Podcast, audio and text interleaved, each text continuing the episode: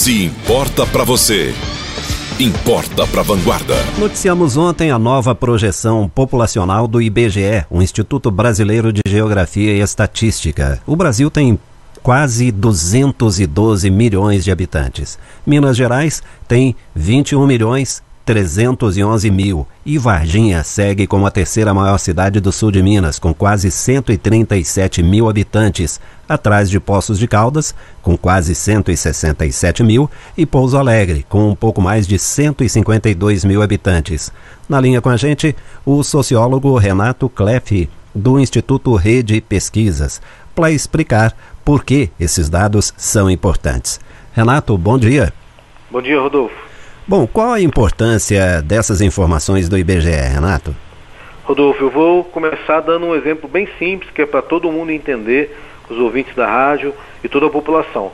É, se você entra num carro, se você quer ir para Belo Horizonte, por exemplo, e você entra no carro e você liga o carro e você não tem nenhuma informação de combustível, de temperatura do motor, de óleo, é, você pode até fazer essa viagem mas você vai fazer uma viagem com muito mais insegurança. Eu diria até que você não deveria fazer essa viagem, porque você não tem instrumento nenhum para te dar parâmetros de quando você vai chegar, de onde você está. Bem comparando, não é nem mal comparando, bem comparando, o IBGE é esse, esse instrumento, essa ferramenta que produz e disponibiliza esses dados para o governante, para o empresário, para, o cidadão. Que, que parafraseando Renato Russo, do Legião Urbana, que país é este? Essa é a pergunta que o IBGE tenta responder para nós. Não só o IBGE, porque nós temos vários outros institutos, mas o IBGE, o Instituto Brasileiro de Geografia e Estatística, é o maior instituto que faz as pesquisas mais relevantes, que vão dar esses parâmetros, que vão é, mostrar as informações que irão guiar os governantes, é, para que a gente tenha políticas públicas de qualidade, para que a gente conheça o país com mais profundidade.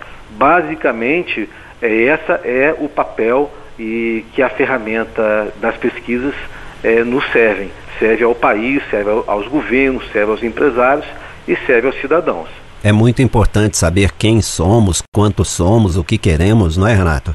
E, inclusive, daqui a pouquinho vamos falar sobre outros números relacionados ao colégio eleitoral daqui de Varginha. Quantos eleitores nós somos. Mas o que você destaca da projeção divulgada pelo IBGE, especialmente em relação a Varginha? Olha, Rodolfo, antes de falar de Varginha, eu queria é, só é, reforçar a importância do IBGE, você veja que absurdo, olha que absurdo, nessa questão aí do, do auxílio emergencial, o país descobriu que ele tinha 15 milhões de brasileiros que não tinham é, não, não, não, estavam nas estatísticas oficiais do país. Né? Você vê, veja que é como se esses 15 milhões não existissem. Quando você foi é, fazer um esforço de cadastramento para repassar o auxílio emergencial de 600 reais para a população necessária, nós vimos o tanto de falhas que ocorreram, exatamente porque você não tinha esses dados atualizados, esses dados unificados num cadastro único. Né? É, vários bancos de dados foram, foram, foram é, utilizados e gerou uma certa confusão. Com relação à Varginha, é, é interessante destacar que essas pesquisas, elas nos dão também uma perspectiva é, histórica, né, o que a gente chamamos de série histórica. Por exemplo, eu estou com um dos dados aqui, porque são vários, né? Qualquer um pode acessar o dado, o site do BGE, selecionar o, estado, selecionar o município, que vai ter acesso gratuito a todos esses dados, que são muitos dados. Mas, por exemplo, um interessante é o PIB per capita.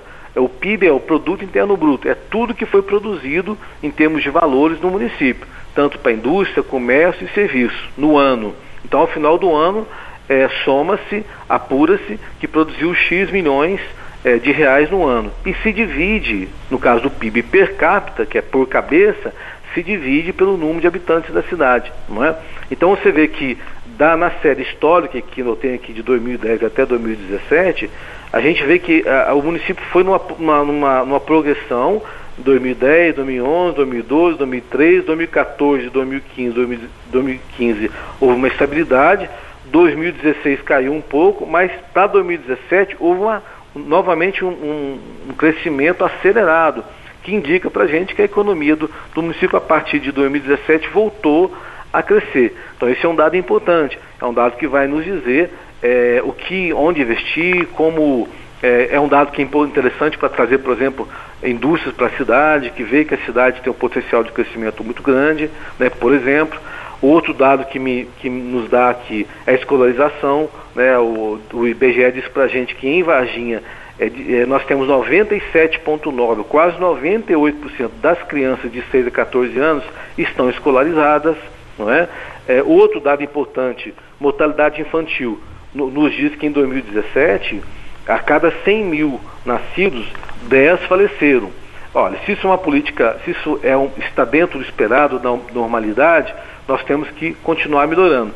Se não, se é um número que está fora, por exemplo, do, do comparativo com uma outra cidade do Porto de Varginha, ou com outro estado, ou com outro país, o governo, os responsáveis têm que fazer um esforço maior para continuar é, diminuindo esse índice de morte. Então, se significa você criar políticas públicas, recursos, equipamentos, profissionais para combater esse mal. Sim. Então vejam que todos esses dados, Rodolfo, eles servem é, tanto na área da economia, na área da habitação, na área da saúde, na, na questão familiar, servem como não só parâmetros para o governo, mas também como base para promover políticas é, é, governamentais que vão a, atingir, que vão diminuir esses problemas. Sociólogo Renato Cleff, do Instituto Rede Pesquisas, muito obrigado pelos seus esclarecimentos, pelas informações e pela interpretação desse dado tão importante.